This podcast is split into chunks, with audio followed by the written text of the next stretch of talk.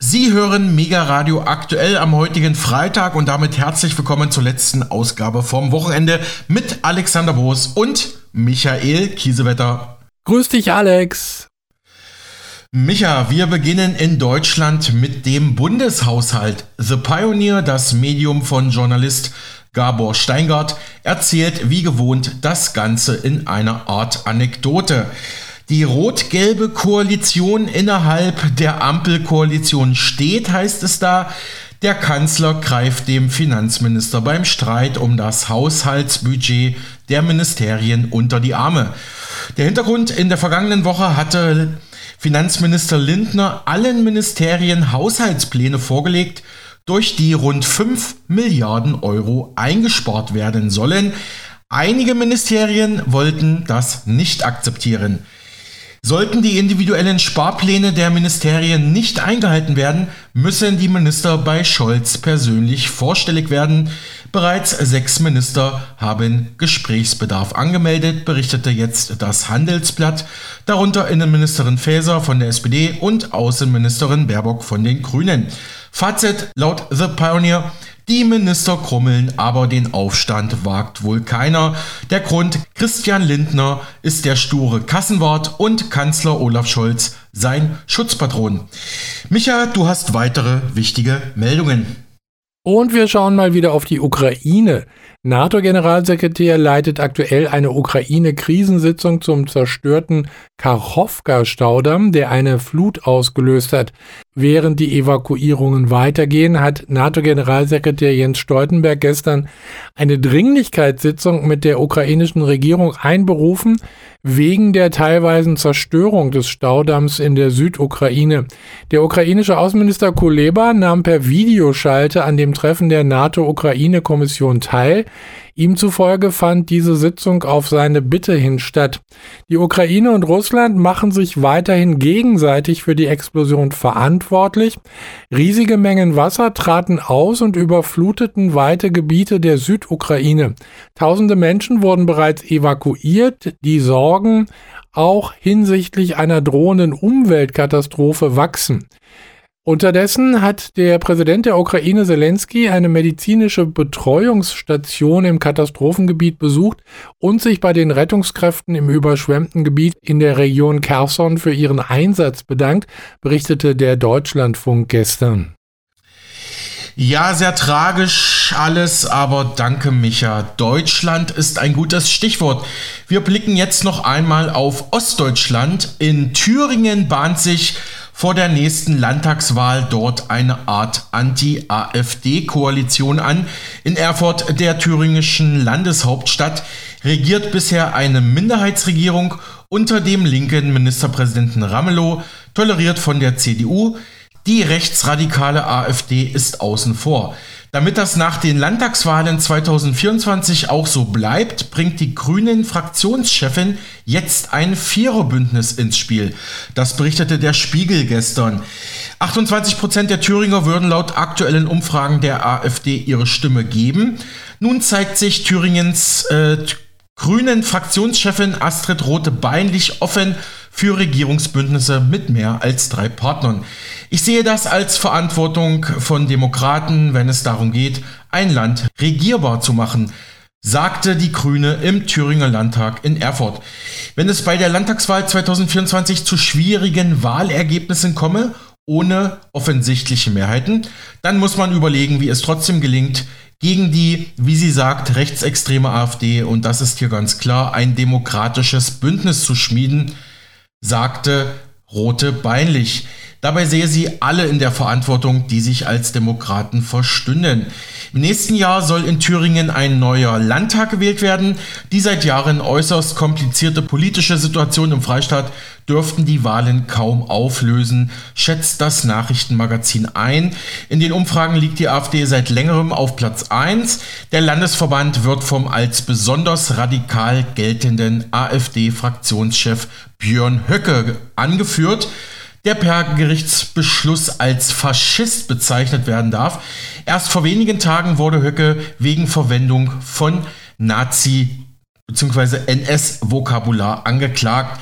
Sein Landesverband wird vom Landesverfassungsschutz als gesichert rechtsextremistisch eingestuft. Zuletzt hatte Höcke den Anspruch der AfD auf eine Regierungsbeteiligung in Thüringen immer wieder bekräftigt. Allerdings die Thüringer CDU betonte häufig und auch zuletzt nicht mit der Partei zusammenarbeiten zu wollen. Höcke gilt ja auch in seiner eigenen Partei nicht als unumstritten.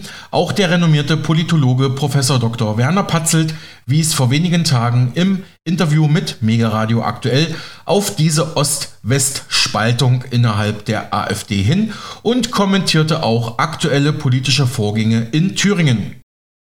Was die AfD betrifft, gibt es tatsächlich einen Streit darüber, was der richtige Kurs ist ist der richtige Kurs der, eine Bewegung zu sein, die einfach allen Unmut der Bevölkerung aufgreift und dem Ausdruck verleiht, in dem sicheren Gefühl, selbst nicht den Beweis für die Richtigkeit eigener Positionen antreten zu müssen, weil man ohnehin noch auf zehn Jahre lang von der Macht ausgesperrt sein wird.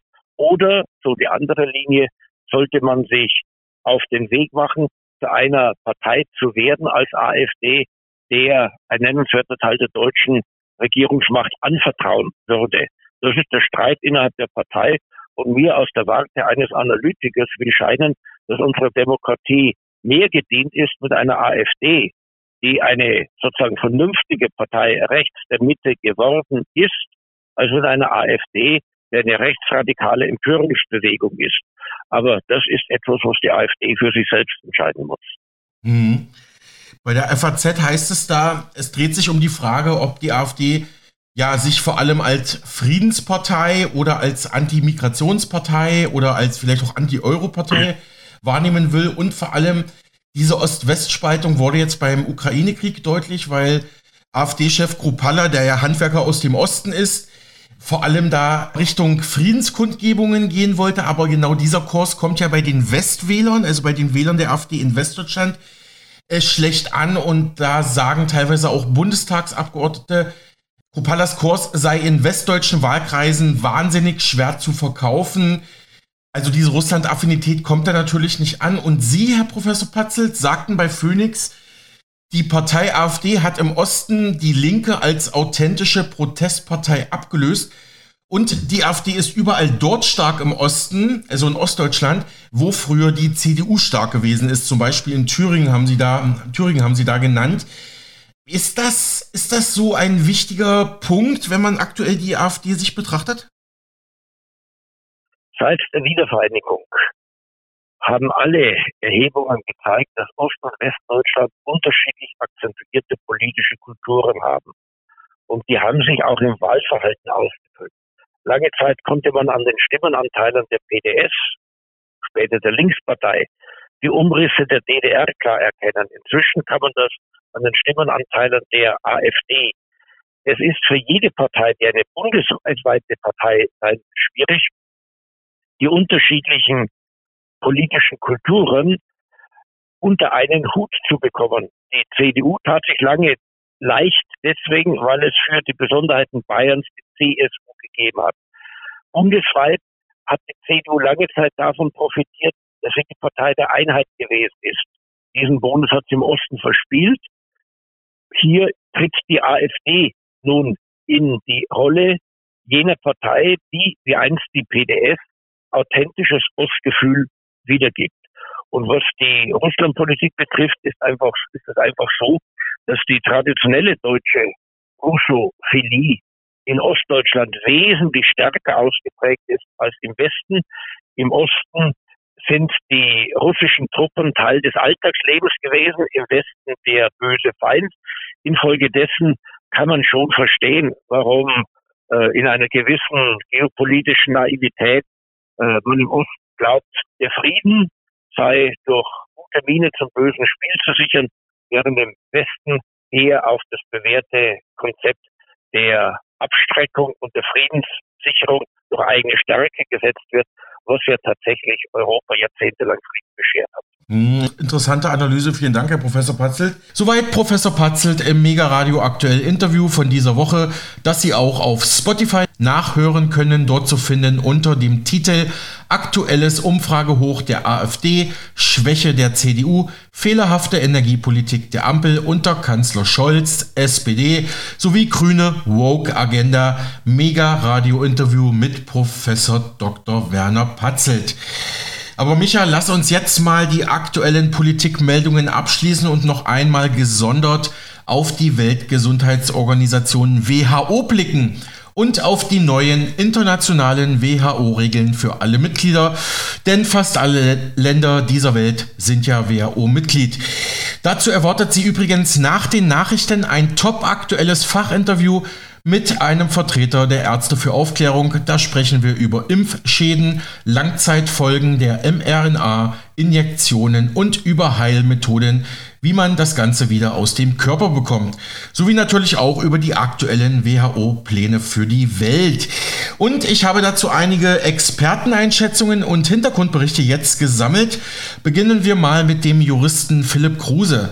Der Schweizer Rechtsanwalt schätzte vor wenigen Wochen gegenüber dem alternativen österreichischen TV-Sender auf 1 das neue WHO-Vertragswerk so ein. Mehr Kompetenzen für die WHO, noch mehr Macht, noch mehr Finanzen. Die WHO hat bewiesen, sagt er, dass es ihr mehr darum gehe, ihre Sponsoren und Finanzgeber zufriedenzustellen, anstatt sich tatsächlich um die Weltgesundheit zu kümmern. Wenn man diese zwei Vertragswerke unter die Lupe nimmt, einerseits die internationalen Gesundheitsvorschriften, die jetzt angepasst werden, andererseits den neuen Pandemievertrag, dann sieht man wie aus einem Guss, dass es nur um etwas geht, nämlich der WHO mehr Kompetenzen, noch mehr Macht, noch mehr finanzielle Mittel zu verschaffen, damit sie noch früher als bisher und noch länger als bisher den Pandemiestatus ausrufen kann und damit verbunden dann das Zepter übernehmen kann. Denn unter dem Titel Pandemievorsorge, Pandemiebekämpfung wird sie alles durchsetzen können, was ihr in den Sinn kommt. Die WHO hat bewiesen, dass sie primär am Vermarkten der Produkte ihrer Finanzgeber interessiert ist. Sie handelt als Marketingagentur für Big Pharma. Etwas anderes ist nicht erkennbar. Der WHO ist die Gesundheit der Menschen völlig egal, sonst würde sie sich sehr viel intensiver oder sie würde sich überhaupt mit den Nebenwirkungen ihrer Maßnahmen, insbesondere der experimentellen mRNA-Substanzen, befassen. Das tut sie überhaupt nicht. Und das einzige Problem für die WHO scheint zu sein, wie können wir noch schneller noch mehr Substanzen an noch mehr Menschen abgeben sagte der Schweizer Rechtsanwalt Philipp Kruse am 8. Mai 23 gegenüber auf 1, einem TV-Sender in Österreich. Mit Produkte ihrer Finanziers meint er zum Beispiel Pharmaprodukte, Medikamente, Impfstoffe. Damit sind wir beim Thema. Der MDR, also der Mitteldeutsche Rundfunk, hat vor wenigen Wochen eine sehr informative und kritische Dokumentation gedreht und dabei mit Bundeswehrsoldaten gesprochen, die sich nicht gegen Corona geimpft haben, obwohl das in der deutschen Armee Vorschrift ist. Der man muss es so sagen, ja von der Bundesregierung kam und damit natürlich auch von der WHO. Denn die BRD ist ja offizielles WHO-Mitgliedsland. Also zurück zu den Bundeswehrsoldaten. Denen drohen teilweise extrem harte Sanktionen und Konsequenzen. Es droht die unehrenhafte Entlassung, Kürzungen des Soldes, hohe Geldstrafen, Suspendierungen vom Militärdienst. Manche wehren sich juristisch. Auf morgen bin ich raus aus der Bundeswehr ähm, und äh, keine Ansprüche auf irgendwelche Fortzahlungen. Von heute auf morgen Geld aus, vorbei. Das ist eine existenzielle Bedrohung. Man hat ja auch Verantwortung für eine Familie und ein Haus, der man gerecht werden muss. Das steht jetzt alles auf der Kippe. Ich stehe sozusagen außerhalb meiner Gesellschaft, der ich gedacht habe, treu zu dienen. Und weil ich jetzt etwas getan habe, von dem ich überzeugt bin, dass es richtig ist, und dafür verurteilt werde von einem Strafgericht. Soldaten der Bundeswehr. Weil sie sich nicht gegen Corona impfen lassen, riskieren sie ihren Job. Die soziale Absicherung, sogar eine Gefängnisstrafe könnte drohen. Während für den Rest der Republik die Corona-Pandemie vorbei ist, hat Julian Schorn noch im Januar 2023 einen Strafbefehl bekommen, weil er sich nicht impfen ließ. Fast 15 Jahre hat er der Bundeswehr treu gedient, zuletzt als Hauptmann. Er zeigt uns seine Auszeichnungen, die er über die Jahre bekommen hat. Doch weil er in die Corona-Impfung nicht einwilligte, drohte ihm eine Strafe von 2000 Euro. Monate davor war er schon vom Dienst suspendiert. Sein Gehalt wurde um 25 Prozent gekürzt. Das ist sehr enttäuschend, weil ich war schon gerne Soldat. Dass man mich so behandelt hat, quasi wie ein Straftäter, der eine Persona non grata ist. Das, das, ist, das ist ganz schlimm für mich. Um einem langen Rechtsstreit aus dem Weg zu gehen, hat er den Strafbefehl ohne Verfahren anerkannt. Statt 2000 Euro zahlte er dann nur 500 Euro an eine gemeinnützige Organisation. Auch dieser Soldat aus Sachsen-Anhalt hat einen Strafbefehl der Staatsanwaltschaft bekommen, weil er sich nicht impfen ließ. Er will nicht erkannt werden, weil er Nachteile fürchtet. Denn anders als Julian Schorn wehrt er sich gegen den Strafbefehl und zieht durch die Instanzen. Am Amtsgericht bekam er eine Geldstrafe von 50 Tagessätzen zu 85 Euro, also 4.250 Euro Strafe. Er ging in Berufung. Das Landgericht reduzierte zwar die Geldstrafe auf 2.750 Euro, aber es blieb bei der Verurteilung. Deshalb ist er in Revision gegangen. Sein Fall liegt beim Oberlandesgericht. Man weiß, dass man nichts verbrochen hat, nichts getan hat und trotzdem wird man in diesem Maß bestraft. Rückblick. Im Dezember 2021 verabschiedet der Bundestag ein Gesetz zur Impfpflicht für das Gesundheits- und Pflegepersonal. Ein Jahr später, im Dezember 2022, läuft die Impfpflicht aus. Der Bundesgesundheitsminister verlängert sie nicht, auch weil die Impfung, so seine Begründung, nicht mehr vor Ansteckung schütze. Doch für Soldaten besteht die Pflicht zur Corona-Impfung weiter, bis heute. Bundesweit werden Soldaten, die sich nicht impfen lassen, strafrechtlich verfolgt und zum Teil verurteilt. In der Regel sind es Geldstrafen, die verhängt werden. Doch Rechtsanwalt Michael Giesen, der bis zu 70 solcher Verfahren betreut, weiß, dass die Strafe auch höher ausfallen kann. Bei einer Gehorsamsverweigerung, wenn sie nachgewiesen wird, kann halt ähm, Gefängnis, also Freiheitsstrafe bis zu drei Jahren verhängt werden. So sagt das das Gesetz. In der Regel ist es aber so, das sind ja Ersttäter und ähm, da gibt es 40 bis 90 Tagessätze Geldstrafe. Wenn die sich da nicht weiter impfen lassen, dann würde ja äh, das nächste Mal eine neue Gehorsamsverweigerung auf dem Plan stehen und dann würde die Eskalationsstufe ja weitergehen. Dann würde man sagen, so jetzt kriegst du eine noch höhere Geldstrafe oder man geht bereits dann schon zu einer Freiheitsstrafe rüber. Doch warum müssen sich Soldaten überhaupt nach wie vor gegen Corona impfen lassen? Hintergrund ist das Soldatengesetz, in dem die sogenannte Duldungspflicht geregelt ist. Danach müssen Soldaten ärztliche Maßnahmen gegen ihren Willen dulden, wenn sie der Verhütung oder Bekämpfung übertragbarer Krankheiten dienen. Soldaten müssen sich also auch gegen Tetanus, Diphtherie und weitere Infektionskrankheiten impfen lassen. Auch Julian Schorn hat alle anderen Impfungen bekommen. Nur bei der Corona-Impfung war er von Anfang an skeptisch. Er glaubte nicht, dass sie vor Ansteckung schützt. Wenn ich von was nicht überzeugt bin zu 100 Prozent, dann mache ich das auch nicht. Das ist meine eine soldatische Grundeinstellung von mir. Ich finde, unsere Werte der Demokratie sind so verteidigungswürdig, dass ich mich eingeschrieben habe bei der Bundeswehr und sogar bereit wäre, mein Leben dafür aufs Spiel zu setzen bzw. auch zu verlieren. Und bei dieser Sache war ich einfach nicht davon überzeugt. Und ich kann nicht gegen mein Gewissen handeln. Das Problem für die Soldaten, Lassen sie sich nicht impfen, kann das nach dem Wehrstrafgesetz eine Gehorsamsverweigerung sein und sogar mit Haft bestraft werden. Doch für betroffene Soldaten könnte es jetzt Hoffnung geben, denn dieser Soldat hat vor wenigen Wochen einen Freispruch errungen. Hier vor dem Amtsgericht Neustadt am Rübenberge. Der Dresdner, zu seinem Schutz nennen wir ihn Matthias M., hat fast 13 Jahre lang treu gedient. Er war in Afghanistan im Einsatz, aber auch bei Katastrophen wie dem Hochwasser im Arltal im Sommer 2021. Auch Matthias M. ist gegen alles Mögliche geimpft, nur eben nicht gegen Corona. Während seine geimpften Kollegen erkrankten, blieb er gesund und war einsatzfähig, erzählt er uns. Ich habe nie gefehlt. In der ganzen Zeit, weil, seitdem es angefangen hat, ja, war ich immer dabei. Egal, was die Bundeswehr vorhatte, dienstlich oder auch in diesem Katastropheneinsatz, ich war da. Doch im April 2022 bekam auch er einen Strafbefehl. Wegen Befehlsverweigerung sollte er 2400 Euro Strafe zahlen. Er wehrte sich und wurde hier am Amtsgericht freigesprochen. Der Richter sah in seinem Verhalten keine Befehlsverweigerung. Ich habe geweint, weil ich wusste, dass ich unschuldig bin. Und es wurde von jemandem auch gesehen, von einem Richter, der heute über mich zu urteilen hat, im Namen des Volkes, dass ich unschuldig bin. Da das Urteil zwar rechtskräftig ist, aber noch nicht schriftlich vorliegt, erklärt uns sein Anwalt, wie der Richter den Freispruch begründet hat. Ein Befehl ist nur dann ähm, erfüllbar, wenn er nicht von einer entsprechenden freiwilligen Handlung des, in diesem Fall Patienten, noch abhängig ist. Und ein Befehl zum Impfen ist nun mal letztendlich ein äh, medizinischer Vorgang. Und der muss immer gleich behandelt werden. Ärzte dürfen keine Zwangsbehandlung machen, sie dürfen keine Zwangsimpfung durchführen. Und sie haben letztendlich im Rahmen dieses Vertrauensverhältnisses äh, entsprechend natürlich immer am Ende zu fragen, ob er einwilligt, der Soldat oder die Soldatin.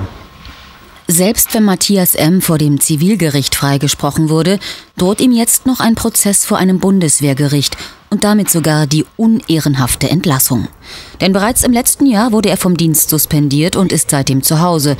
Seine Bezüge wurden um die Hälfte gekürzt. Zusätzlich musste er bereits Disziplinarstrafen von insgesamt 5500 Euro bezahlen. Der Familienvater musste bereits Abstriche machen. Das Radikalste für mich selber persönlich ist einfach der Verkauf meines äh, Autos. Es hat einfach den größten Barmitteleffekt gehabt. Von heute auf morgen hatte man einfach ein großes finanzielles Polster. Das. Und dann halt ähm, bestimmte Sachen, die man ähm, gerne machen würde mit, mit seinem Kind, musste man halt äh, abwägen. Auch auf Julian Schorn wartet noch ein dienstrechtliches Verfahren. Und das, obwohl er bereits aus der Bundeswehr ausgeschieden ist. Trotzdem kann es sein, dass er rückwirkend unehrenhaft entlassen wird.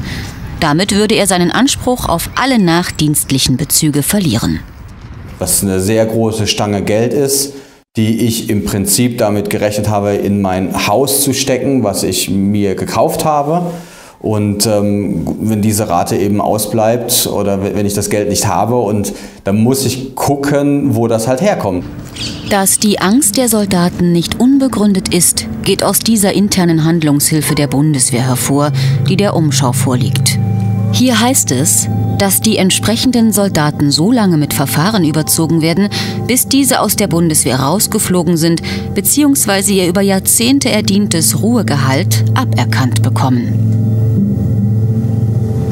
Auf unsere Frage, wie viele Soldaten in Deutschland von solchen Maßnahmen betroffen sind, antwortet uns das zuständige Bundesverteidigungsministerium, dass es diesbezüglich keine Statistik gebe. 68 Entlassungen habe es im Zusammenhang mit der Covid-Impfung gegeben. Mittlerweile wird die Corona-Impfpflicht der Bundeswehr auch von der Opposition in Frage gestellt. Dazu beigetragen hat auch die Entscheidung des Bundesgesundheitsministers, die Impfpflicht für das Pflegepersonal abzuschaffen, weil die Impfung keinen Schutz mehr vor Ansteckung biete. Deswegen sei es auch nicht zu rechtfertigen, dass sich die Soldaten noch immer gegen Corona impfen lassen müssen, so die gesundheitspolitische Sprecherin der Linken. Wir hatten den Generalinspekteur des Sanitätsdienstes äh, bei uns im Gesundheitsausschuss und da ist nachgefragt worden, äh, welche Begründung die Bundeswehr denn gibt äh, dafür, dass sie diese Duldungspflicht aufrechterhält. Und es gab keine inhaltliche, keine gesundheitliche Begründung, äh, sondern es gab nur die Begründung Befehl ist Befehl. Auch die AfD fordert die Abschaffung der Corona-Impfpflicht für die Soldaten. FDP, Grüne, CDU, CSU wollten sich nicht zum Thema äußern. Falco Drossmann von der SPD-Fraktion hofft auf ein baldiges Handeln des zuständigen Bundesverteidigungsministeriums. Mein Eindruck ist, dass die Impfung gegen Covid-19 tatsächlich demnächst der Vergangenheit angehören wird. Auf der anderen Seite sind Soldatinnen und Soldaten natürlich mitunter gar nicht in der Lage, einen Abstand zu halten oder ähnliches. Ich stelle mir nur vor in einem U-Boot, ich stelle mir vor in einem Panzer, äh, wo die Menschen sehr eng beisammen sind. Aber wenn es keine Infektionslage mehr gibt weltweit, wird sicher auch das Sanitätskommando zum Ergebnis kommen, dass diese verpflichtende Impfung, diese eine, nicht mehr notwendig sein wird. Wann und ob es dazu kommt, bleibt offen. So oder so werden unsere Soldaten sich noch vor den Gerichten der Bundeswehr verantworten und im schlimmsten Fall eine unehrenhafte Entlassung befürchten müssen. Sie hörten einen Auszug aus der MDR-Doku Soldaten vor Gericht, die Folgen der Impfpflicht. Das war die MDR-Umschau vom 24.05.2023. Ja, besten Dank, Micha, für diesen Einblick. Ich meine, das ist ja sowieso ein Trend, dass auch immer mehr öffentlich-rechtliche wie der MDR oder die ARD jetzt vermehrt kritisch über Impfschäden und Langzeitschäden von Geimpften berichten. Kritisch könnte man einwenden, wieso erst jetzt und nicht früher. Aber gut, das, da wollen wir jetzt nicht reingehen. Ich fand ja vor allem diese Aussage in der MDR-Dokumentation fast schon erschreckend. Während für den Rest der Nation die Pandemie so gut wie vorbei ist, selbst die einrichtungsbezogene Impfpflicht ist ja schon wieder abgeschafft und die allgemeine Impfpflicht im Bundestag damals krachend gescheitert, sind die Soldaten der Bundeswehr immer noch diesen Impfvorschriften wegen Corona ausgesetzt. Und wie gehört, da geht es um die finanzielle Existenz, um Familien, Kinder, Häuserabbezahlungen. Also sehr, sehr unschön. Das war jetzt meine ganz persönliche Meinung. Interessant fand ich auch den juristischen Einwand, Ärzte dürfen nicht zwangsimpfen. Aber nochmal danke, Micha, und zurück zur WHO. Derzeit wird ja vor allem der digitale Impfpass schon im Mainstream diskutiert, während die alternativen Medien schon länger vor neuen Pandemien und viel härtere Lockdowns und Einschränkungen wie zur Corona-Zeit warnen. Fakt ist, die Pläne der WHO zum digitalen Impfpass liegen schon auf dem Tisch, was nicht nur der bekannte Finanzexperte Marc Friedrich gewohnt kritisch kommentiert. Alter Verwalter, eine Verschwörungstheorie nach der anderen wird Realität. Wisst ihr noch, uns als die ganzen Spinner, Querdenker, Schwurbler und Rechten gesagt haben, oh, die wollen uns alle digital überwachen, es kommt ein Impfausweis und komplette Überwachung durch die WHO. Tja, die haben leider recht behalten, denn genau das passiert jetzt. Die WHO möchte nämlich den digitalen Impfpass der EU adaptieren und so, dass man in Zukunft nur noch mit dem um die Welt reisen darf. Gute Nacht Deutschland und gute Nacht Freiheit. Soweit Marc Friedrich zum WHO Digital Impfpass. Ein Blick in die Presse, also ein sogenanntes Media Monitoring, das wir hier bei Mega Radio aktuell gemacht haben, verrät, es gibt verdächtig wenig Berichte im Mainstream über den digitalen Impfpass, den die WHO jetzt plant. Nur sehr, sehr spärlich. Zum Beispiel die Welt berichtete im Februar 2023 im Auftrag der WHO digitaler Impfausweis Fragezeichen. Telekom baut weltweite Lösung zur Prüfung von Zertifikaten. Dort konnte man lesen, das Gateway zur Überprüfung der Echtheit von Impfzertifikaten ist ein Schritt in Richtung digitaler Impfausweis. 194 Mitgliedstaaten der WHO sollen es nutzen können. Die Corona-Impfungen seien nur der Anfang. Die Deutsche Telekom soll demnach für die Weltgesundheitsorganisation Voraussetzungen zur Einführung von internationalen Impfzertifikaten schaffen. 194 Mitgliedstaaten der WHO könnten dann die QR-Codes auf den elektronischen Impfnachweisen über Ländergrenzen hinweg auf Echtheit prüfen. Doch das System ist den Angaben zufolge neben Corona auch als Standardverfahren für andere Impfungen wie Polio oder Gelbfieber vorgesehen. Die WHO unterstütze die Mitgliedstaaten beim Aufbau nationaler wie regionaler Vertrauensnetzwerke und Prüftechnologie, sagte Gerrit Mehl, Leiter Digital Health and Innovation bei der WHO. Das Gateway-Angebot der WHO versteht sich auch als Brücke zwischen regionalen Systemen. Es könne auch als Teil künftiger Impfkampagnen und Patientenakten verwendet werden. Nach Informationen von Welt zählt das Vorhaben bei der Telekom-Tochter T-Systems nicht zu den Großaufträgen, ist aber prestigeträchtig. Okay, Micha, danke. Das war jetzt eine Mainstream-Einschätzung. Bei der etwas kritischeren Berliner Zeitung hieß es im November 2022, digitaler Impfpass, was hat der G20-Gipfel in Bali beschlossen? Die G20 haben sich mit der Frage künftiger Pandemien befasst. Kommen wieder Einschränkungen beim Reisen? Welche Rolle spielt die WHO?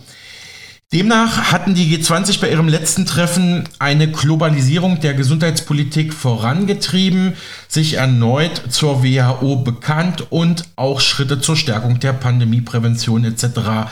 vorbereitet und getan. Wir hatten das auch im Programm, ist natürlich jetzt einige Monate her. Und die G20 stellten damals fest, dass es noch eine Finanzierungslücke für die WHO von jährlich 10 Milliarden Dollar gebe. Der kritische Blogger und Autor Norbert Hering, der auch für das Mainstream-Medium Handelsblatt schreibt, kommentierte damals, die G20 wollen digitale Gesundheitspässe auf Dauer zur Voraussetzung für Reisefreiheit machen.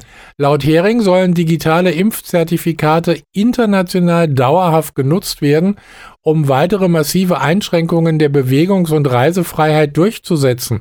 Und die alternativen Nachdenkseiten berichteten in den letzten Monaten und Jahren mehrfach kritisch über die WHO-Pläne. Dort waren die Schlagzeilen Corona, Widerstand bleibt wichtig, IBM, der digitale Impfnachweis und die dunkle Vergangenheit, dazu ein Artikel von Werner Rügemer. Ebenso wie der Rüstungs- und IT-Sicherheitskonzern Thales kürzlich so prägnant geschrieben hat, ist der digitale Impfpass nur der Vorreiter dafür, dass bald auf Schritt und Tritt ein mobiler digitaler Identitätsnachweis von uns verlangt wird. Und die WHO hat in ihrer jüngsten von der Gates und der Rockefeller Stiftung finanzierten technischen Richtlinie für den digitalen Impfpass wissen lassen, dass man diesen nach Corona ohne weiteres auch für die nächste furchteinflößende Krankheit nutzen kann. Dieser Nachdenkseitentext ist übrigens auch von Norbert Hering. Danke, Micha. Interessant ist der Rüstungskonzern Thales allemal. Die französische Thales Group mit Sitz in Paris ist ein börsennotierter Rüstungskonzern mit Aktivitäten in Militärtechnik, Luft- und Raumfahrt sowie Sicherheit und Transport. Die stellen nicht nur IT-Produkte und Rüstungsgüter Waffen her, sondern auch EC- und Kreditkarten-Lesegeräte, also Bezahlterminals, wie wir sie alle vom Einkaufen kennen, wo wir dann unsere Karte reinstecken oder ranhalten. Ich habe nämlich mal in diesem Bereich gearbeitet, deshalb kenne ich mich da ein bisschen aus, und zwar im Kunden- und IT-Support für einen der größten Bezahldienste in Deutschland in diesem Bereich mit Sitz bei Frankfurt am Main in Bad Vilbel weil da sind sozusagen noch Zwischenhändler dazwischen geschaltet, die dann für jede Zahlung nochmal eine Gebühr nehmen, beziehungsweise Gegengebühr diese Geräte, diese Bezahlterminals auch von Thales weitervermieten an Einzelgeschäfte oder große Ketten wie Baumärkte oder Restaurants. Und ich glaube, Thales ist oder war auch der Marktführer in dem Segment. Also Thales, eigentlich Rüstungskonzern, stellt diese Geräte her, verkauft oder vermietet sie dann an Zwischenhändler, wo ich dann beruflich tätig war. Und diese geben sie dann an die eigentlichen, eigentlichen Geschäfte weiter wo wir dann alle Schlange stehen und am Ende bezahlen. Aber ich glaube, das führt jetzt zu weit, zeigt aber auch, dass die Rüstungsindustrie ganz nah dran ist am digitalen Impfpass. Übrigens, jemand aus meiner Familie hatte mal Kontakt zu jemand anderes, der für Thales gearbeitet hat oder immer noch arbeitet. Ich kenne die betreffende Person nicht persönlich. Und jetzt rate mal, wo, Micha, ausgerechnet am Standort Ukraine hat er oder sie für Thales im Rüstungsbereich gearbeitet. Das Ganze ist jetzt auch schon so ungefähr zehn Jahre her, aber trotzdem, Zufälle gibt's was. Einer der Hauptanteileigner von Thales ist übrigens die Regierung von Frankreich. Und nochmal zur Erinnerung, Thales steht ganz vorne bei der Entwicklung mit dabei bei diesem digitalen Impfpass. Vielleicht auch, wie man den dann scannt, dann auch über gewisse Geräte habe ich jetzt mich nicht weiter eingelesen, aber die Verbindung Rüstungsindustrie, Rüstungskonzern Thales zum WHO Digital Impfpass ist schon frappierend. Aber Micha, nochmal zurück zur WHO. Jetzt ist ja die Frage, welche Staaten scheren vielleicht noch aus? Beziehungsweise verlassen jetzt äh, Staaten die WHO, treten Regierungen noch aus der Weltgesundheitsorganisation aus, die diese Pläne nicht mittragen wollen? Es geht ja nicht nur um den digitalen Impfpass, sondern auch um mehr Kompetenzen, auch um eine neue Pandemie ausrufen zu können. Staaten werden in ihrer souveränen Gesundheitspolitik eingeschränkt etc. pp. Unser Interviewgast Holger Reisner von den Ärzten für Aufklärung, den wir später dann nochmal im Programm haben und auch nochmal am Montag. Jedenfalls geht davon aus, dass möglicherweise doch einige Staaten die WHO jetzt verlassen könnten. Ich habe mal versucht rauszukriegen, ob man dazu jetzt schon was sagen kann. Werden Staaten die WHO verlassen? Spannende Frage, hier der Versuch einer Antwort. Also ich habe im deutschen und im englischsprachigen Medienraum und Internet mal geschaut, offizielle Seiten, Presseberichte studiert. Es gibt nichts dazu. Nur Hinweise darauf, dass es im November 2022 wichtige Wechsel in der Führungsebene der WHO gab. Aber ich konnte bis zum Redaktionsschluss leider gar nichts herausfinden, ob aktuell WHO-Mitgliedstaaten überlegen, die WHO zu verlassen. Wir bleiben da aber dran am Thema. Dran am Thema ist auch der renommierte Ökonom und Finanzexperte Philipp Hopf von HKC Management in Stuttgart, den wir zurzeit übrigens zu einem Interview anfragen. Er hatte sich vor wenigen Tagen nochmal das Abstimmungsverhalten im Deutschen Bundestag zu den neuen WHO-Plänen angeschaut. Dort im Berliner Parlament wurden diese jetzt Mitte Mai diskutiert, hatten wir ja auch schon mehrfach hier bei uns im Programm. Und Hopf kommt zu folgendem Fazit. Jeder, der noch ein Funken Ehre im Leib habe, müsse jetzt aufschreien und sich dagegen auflehnen, sagt er. Dies sei extrem wichtig für unsere Freiheit, die die WHO jetzt einzuschränken gedenkt. Was er vor allem anprangert, die WHO will in Zukunft selbst entscheiden können über die Köpfe der Staaten und Regierenden hinweg, wann eine Pandemie wie ausgerufen wird, also wie und mit welchen Maßnahmen und wo. Und dies sei Fakt, sagt Hopf, die WHO müsse keine Beweise dafür dann den Staaten vorlegen. Also ich finde, das ist ein Hammer. Also Herr Reisner, den wir gleich nach den Nachrichten im Interview haben, nennt das eine klassische Diktatur. Ja, kann man vielleicht so beschreiben. Und ich werfe hier nochmal ein, die WHO ist ja immer noch eine offizielle Unterorganisation der UNO und die hat ja eigentlich in ihrer Charta stehen, dass Staaten ja eigenständig und souverän agieren sollen. Ähm, die UNO wurde ja ironischerweise genau nach der Erfahrung der Hitler-Diktatur und dem Faschismus genau zur Abwehr solcher faschistischen Entwicklungen gegründet. Aber nun gut, ähm, lassen wir mal Ökonom Hopf selbst zu Wort kommen der auch betont und kritisiert, auch das Budget, also die Finanzen für die WHO sollen drastisch erhöht werden. Wir hatten ja vorhin diese 10 Milliarden, die noch fehlen, äh, gehört, die die G20 angeblich lokalisiert haben oder ausgemacht haben. Aber vor allem geht es um die Frage, wer, also welche Parteien und Politiker haben im Bundestag pro oder contra die neuen WHO-Pläne gestimmt und wer blieb der WHO-Abstimmung fern darunter sehr, sehr bekannte Namen. Was ich heute für Sie aufnehme, ist sehr wahrscheinlich eines der wichtigsten Videos, die ich überhaupt in den letzten Jahren aufgenommen habe. Jeder Mensch, der auch nur einen Restfunken an Freiheitsgefühl in sich hat, muss sich dieses Video bis zum Ende anschauen. Ich meine das absolut ernst. Jede Person, egal welchen Alters, egal welchen Geschlechtes, das ist extrem wichtig für unsere Freiheit. Ich rande nur ganz kurz an, um was es geht. Ich werde in den nächsten Wochen Interviews mit Juristen führen, die Ihnen genau erklären, worum es hier geht. Wir sprechen heute über die WHO, die Weltgesundheitsorganisation. Dieser soll totale Kontrolle, totale Macht übergeben werden, weg von der Souveränität der Staaten hin zu einer Totalkontrolle, also einer totalitären Macht der Weltgesundheitsorganisation in Pandemiefragen.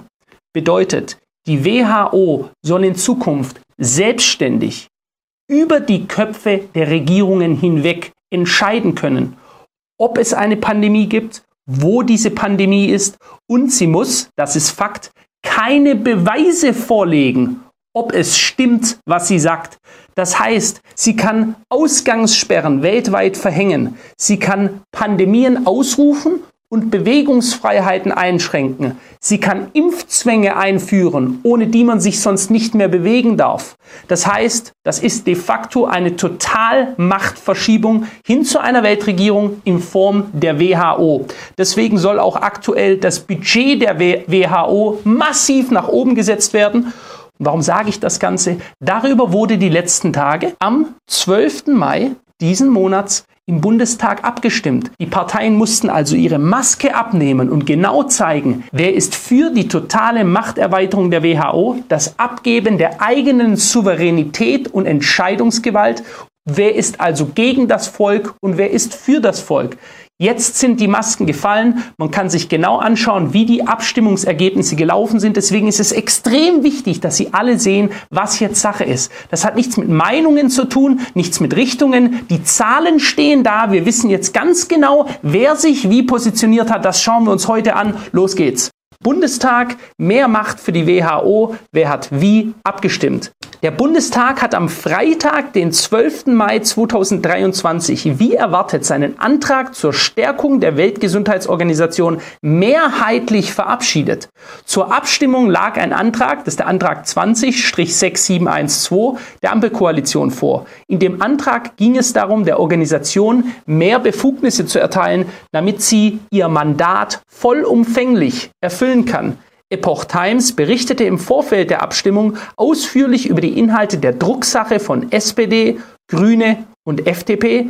Wie von der AfD-Fraktion gefordert, gab es eine namentliche Abstimmung. Es war also die AfD-Fraktion, die gefordert hat, dass die Leute namentlich genannt werden sollen, die erstens fernblieben, als auch die, die gestimmt haben und in wie sie gestimmt haben, damit man sehen kann, wer setzt sich für und wer setzt sich gegen die Menschen ein. Lesen wir weiter. Fast 20 Prozent der Abgeordneten fehlen. Von den 736 Bundestagsabgeordneten stimmten 497 für den Antrag, also für die Machterweiterung der WHO. 68 waren dagegen. Nur 68 Bundestagsabgeordnete haben dagegen gestimmt. Wir schauen uns nachher ganz genau an, wer diese 68 waren, als auch wer diese 497 waren. 25 Abgeordnete erhielten sich der Stimme. 146 Parlamentarier nahmen an der Abstimmung nicht teil. Das entspricht einer Abwesenheitsquote von fast 20 Prozent. Ich sage Ihnen, das ist überhaupt kein Zufall. Wenn Sie nachher die Liste hören werden der Leute, die nicht da gewesen sind, die ganz bewusst nichts mit dieser Abstimmung zu tun haben wollten, meiner Meinung nach, damit Sie nachher sagen können irgendwann mal, wenn die Leute rebellieren, ich habe nicht abgestimmt. Wir haben damit gar nichts zu tun. Sie werden erstaunt sein. Das ist die absolute Politikelite Deutschlands. Lesen wir weiter. Ich werde alle Fragen für Sie aufklären. Bei den Grünen blieben 19 der 118 Abgeordneten der Abstimmung fern. 99 standen geschlossen hinter dem Ampelantrag. Die Grünen sind ganz klar für die Machterweiterung der WHO. Bei der FDP fehlten 13 Abgeordnete.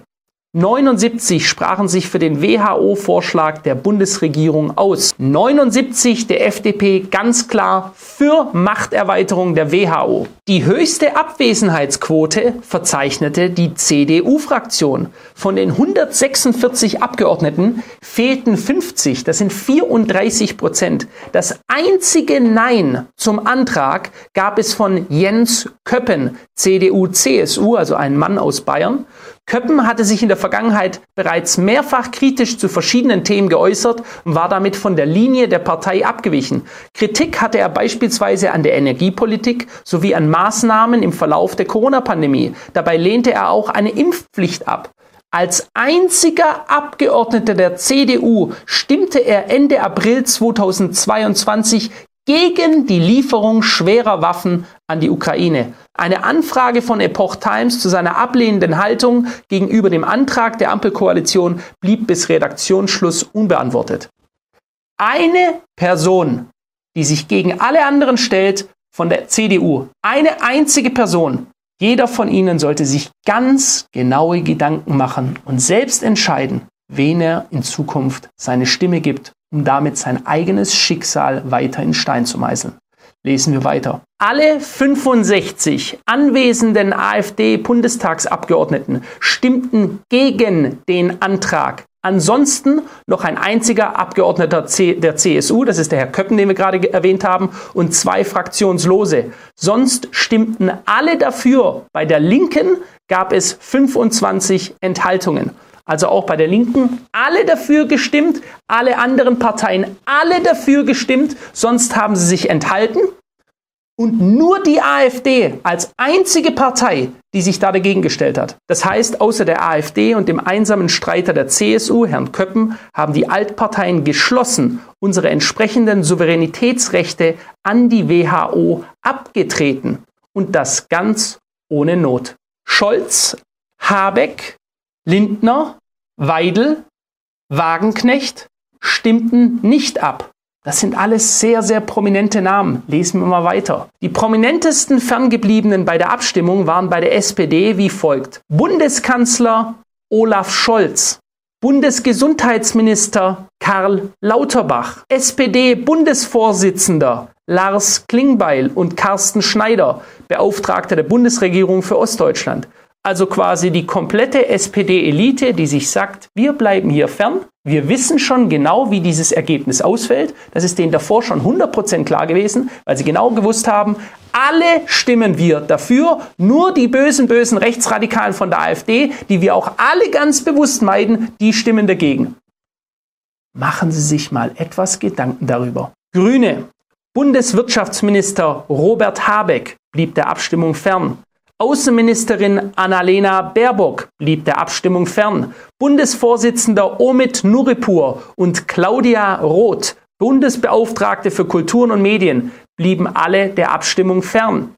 FDP-Bundesfinanzminister Christian Lindner, Bildungs- und Forschungsministerin Bettina Stark-Watzinger, CDU, Ex-Bundesgesundheitsminister Jens Spahn, Ex-Bundesfinanzminister Wolfgang Schäuble, Ex-Bundesverkehrsminister Andreas Scheuer von der Linken, Sarah Wagenknecht, Bundesvorsitzende Janine Wissler, AfD, Alice Weidel. Muss mir die Frage stellen, Sarah Wagenknecht vor allem, der so viele Leute in Deutschland ja, auf diese Frau vertrauen, da gewisse Hoffnungen setzen, weil sie ihren Mund aufmacht, weil sie sich gegen viele Themen stellt und offen anspricht, auch nicht da gewesen. Ihre gesamte Partei geschlossen dafür gestimmt. Es wird aber noch viel besser. Jetzt schauen Sie sich das Ganze an, worum es hier geht, wie viele private Geldgeber und wer diese private Geldgeber der WHO sind. Private Geldgeber mit Interessenkonflikten. In ihren Redebeiträgen fanden die Vertreter der Fraktion überwiegend lobende Worte für die Arbeit der WHO und befürworteten den Vorstoß der Ampelkoalition. Einzig Dr. Christina Baum übte für die AfD-Fraktion massive Kritik am Antrag.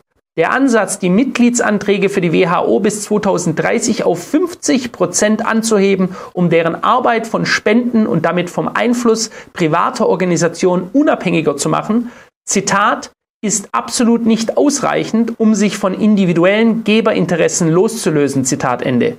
Zudem müsse ausgeschlossen werden, dass die Finanzierungen hauptsächlich zu Lasten Deutschlands gehe. Haben wir das gerade richtig gelesen? Deutschland ist wieder der Hauptzahlmeister.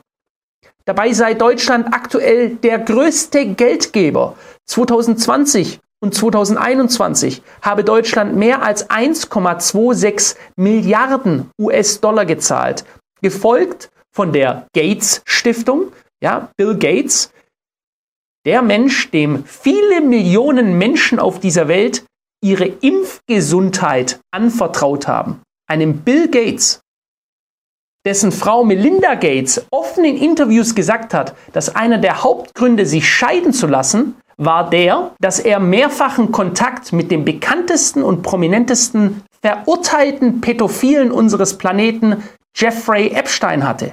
Diesem Menschen vertrauen die Massen. Neben der Gates Stiftung, den USA und der globalen Impfallianz Gavi, Zitat, dieser massive Eingriff globaler Spender stellt mindestens einen Interessenkonflikt dar. Zitat Ende. Es lasse, Zitat wieder, Frau Dr. Christina Braum, es lasse noch mehr auf politische Korruption schließen, wenn bei kommenden Pandemien Menschen, die mit Impfstoffen Geld verdienen, eine Organisation finanzieren, die zukünftig eine Pandemie unkontrolliert ausrufen kann. Das ist kein Scherz. Die WHO muss in Zukunft keine Beweise mehr liefern, um die nächste Pandemie auszurufen. Im Pandemiefall sei dies in Zukunft die Machtübernahme durch die WHO, weitreichende Maßnahmen durch eine, Zitat, demokratisch nicht legitimierte Organisation, Zitat Ende, seien dann möglich. Dazu nannte Baum als Beispiele Ausgangssperren und Impfpflicht. Weitere Aushöhlung von Demokratie und Souveränität. Daher bedeutet der Beschluss nichts anderes als eine weitere Aushöhlung von Demokratie und Souveränität. Infolgedessen widerspreche die Verlagerung von Entscheidungen, Zitat, in immer entferntere Gremien, die nicht demokratisch gewählt und die nicht vom Volk zur Verantwortung gezogen werden können, Zitat Ende, dem allgemeinen Demokratieverständnis der Deutschen. Ich weiß nicht, ob die Deutschen überhaupt noch ein Demokratieverständnis haben. Dabei verwies sie auf eine an Bundeskanzler Olaf Scholz SPD gerichtete Petition, die stand Freitag, 12. Mai, mehr als 350.000 Menschen unterschrieben hätten. Zitat, um den Pandemievertrag mit allen Mitteln zu verhindern. Anmerkung der Redaktion, Montag, 15. Mai waren es bereits 370.000 Stimmen. Ich garantiere Ihnen jetzt schon, das wird null Effekt haben, weil diese Menschen das durchdrücken wollen mit allen Mitteln. Die Zuständigkeit für die Gesundheitspolitik müsse in den nationalen Parlamenten verbleiben, betonte Baum und forderte dazu eine gesetzgeberische Klarstellung. Es ist doch eigentlich völlig selbstverständlich, dass nicht nur die Zuständigkeit für Gesundheitspolitik, sondern für politische Entscheidungen generell in den eigenen Ländern verbleiben muss und nicht zentralisiert, wie wir es bereits gemacht haben, nach Brüssel abgegeben wird, die über unsere Köpfe hinweg entscheiden und jetzt von Brüssel nochmal für die ganze Welt auf jeden Fall die, die da mitmachen, in einer einzigen Organisation gebündelt wird, die niemand von uns jemals auch nur einmal gewählt hat.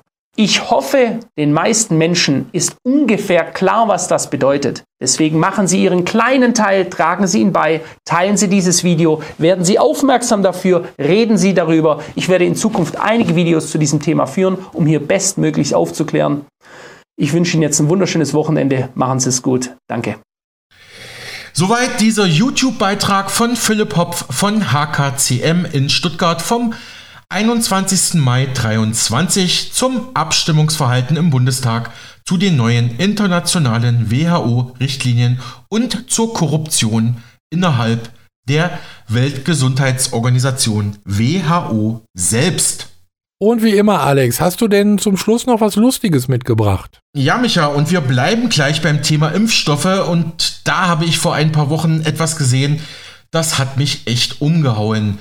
Vielleicht kennst du ja oder vielleicht kennen unsere Hörer britische Gangsterfilme.